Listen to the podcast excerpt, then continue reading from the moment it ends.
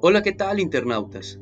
Bienvenidos a un episodio más de Radio Porno Miseria. Hoy hablaremos de César Vallejo, el poeta de una estirpe, el poeta de una raza.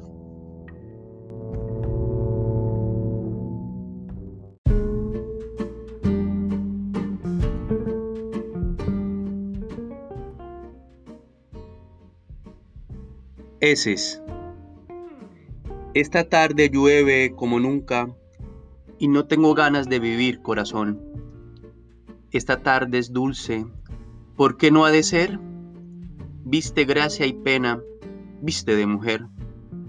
Esta tarde en Lima llueve y yo recuerdo las cavernas crueles de mi ingratitud, mi bloque de hielo sobre su amapola, más fuerte que su no seas así, mis violentas flores negras y la bárbara y enorme pedrada y el trecho glacial.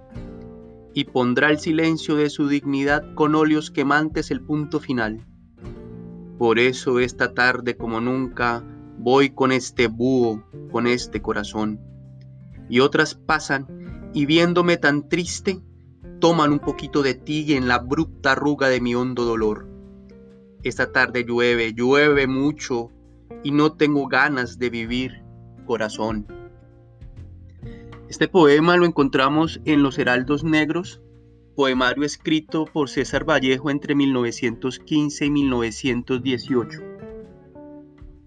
Las ideas que vamos a trabajar acá son extraídas de José Carlos Mariátegui, el Amauta. Lo primero que nos dice es que con los Heraldos Negros se inaugura el orto de una nueva poesía en el Perú. Vallejo es el poeta de la estirpe, lo indígena virginalmente expresado. Construye un estilo nuevo, un canto íntegramente suyo.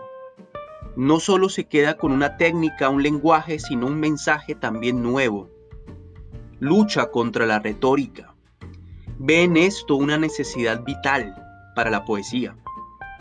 Lo indígena en Vallejo entonces no es retórica, no es adjetivo, es verbo. Es una empresa metafísica, porque Vallejo en sí es un creador de lo absoluto. Con los heraldos negros principia acaso la poesía peruana en el sentido indígena, para ser concretos. Los heraldos negros, a grosso modo, están imbuidos por el simbolismo espiritual indígena, pero también campesino, producto de este mestizaje de 300 años de conquista y de colonia. Es un simbolismo animado, es decir, pensado desde la espiritualidad, lo animista, lo panteísta, pero también lo bucólico, y expresado en imágenes antropomorfas, muchas venidas de la herencia indígena y otras adaptadas en el proceso de hibridación de la modernidad en imágenes netamente campesinas, mestizas, cholas. También dentro de los heraldos negros encontramos expresionismo, esa corriente que se estaba iniciando en Alemania. Podemos encontrar la obra del doctor Caligari, el gabinete del doctor Caligari. También vamos a encontrar elementos del dadaísmo, vanguardia europea del cual encontramos a Hugo Boll y a Tristan Tesara o a Tristan Tesara como, unos, como dos de sus máximos exponentes. Y también encontramos algo de suprarrealismo. Vallejo inaugura, como dice Mariátegui, una nueva poesía en el Perú. Es el orto de una nueva poesía en el Perú, según el Amauta. Pero es quizás la nota india lo que más vemos relevante dentro de la obra de Vallejo. Es un americanismo genuino. Está acendradamente imbuido de lo nostálgico la evocación en Vallejo es sinónimo de ternura, de nostalgia y ligado a la subjetividad del poeta, a su estado de ánimo. Pero la nostalgia no solo añora el pasado, es una protesta metafísica, es una protesta sentimental, pero también es una nostalgia del exilio, una nostalgia de las ausencias, y si quisiéramos ligarlo con la teoría de colonial, también esas nostalgias generadas por las ausencias podrían ser productos, producto como tal de la dependencia del mestizo, del indígena, para principios del siglo XX, dentro de lo que vamos a llamar una república muy limitada frente a lo indígena y frente a los pueblos periféricos del Perú en este caso.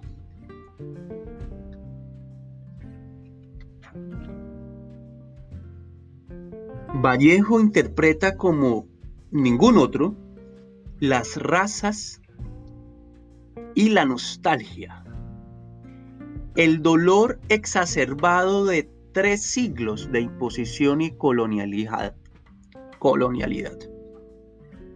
Sus recuerdos están llenos de esa dulzura del maíz tierno, de los choclos, tan recurrente en su poesía. Vallejo tiene el pesimismo del indio, como lo hemos venido hablando. Pero es un pesimismo que también habla de una excitación, es decir, de una vacilación, porque ya no hay en qué creer en sí, porque parece ser que el solipsismo y ese idealismo filosófico en Vallejo, tan, unami, tan unamista, tan de Miguel de Unamuno, va a ser determinante dentro de la escritura y la poética de César Vallejo. Y esa inquietud por buscar respuestas, por buscar verdades, termina en el poeta en un simple ¿para qué? ¿Para qué?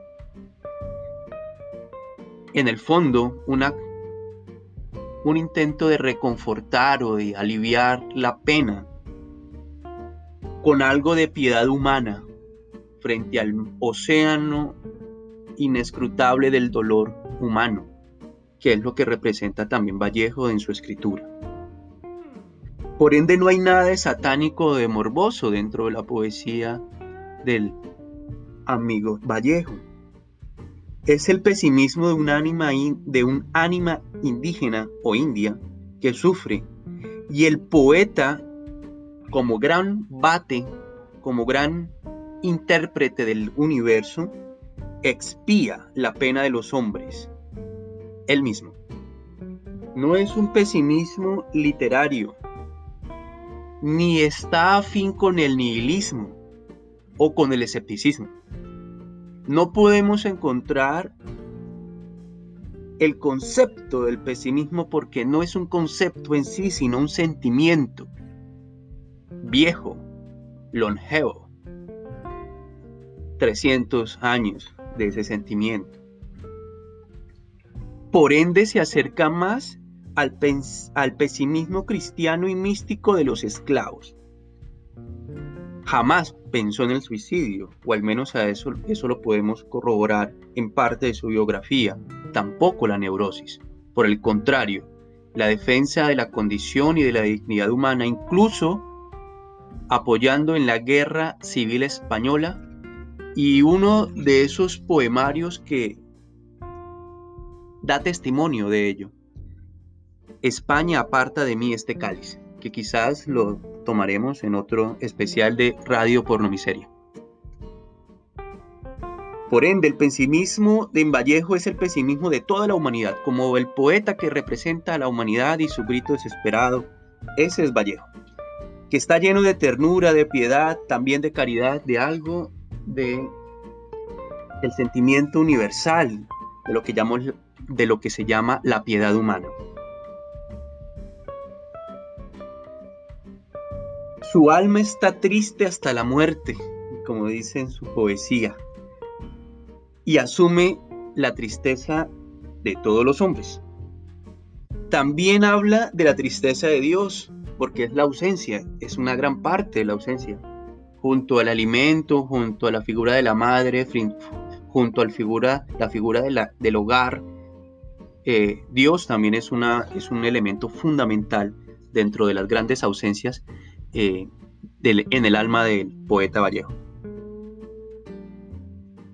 Porque para el poeta no solo existe la pena de los hombres, es un gran lírico subjetivo que se comporta como un gran intérprete del universo, de la humanidad y su dolor. Es algo del romanticismo del 900, que fue un eh, romanticismo espontáneo y lógicamente socialista, ligada a la filosofía de Miguel de Unamuno, de ahí su paso por España. La poesía de los heraldos negros representa entonces la expiación de la culpa mediante el dolor del poeta, que se acusa a sí mismo de las desgracias de la humanidad y del dolor de la humanidad. Es un sufrimiento de los pobres. Es también un arte rebelde, que rompe con la tradición cortesana de una literatura bufonesca y de lacayos. Esto en palabras literales de la mauta Mariategui. Es el lenguaje de un poeta y de un hombre, de un hombre nuevo, del orto de la poesía peruana. Su poesía está sedienta de infinitud y de verdad. La creación es dolorosa y exaltante. Por eso no hay retórica, sí austeridad, humildad, la humildad del místico, de la pobreza que se descalza para que sus pies conozcan desnudos la dureza y la crueldad de su camino. Es finalmente la poesía una confesión íntima de su propio sufrimiento. Esta es una prueba de la grandeza de nuestro poeta.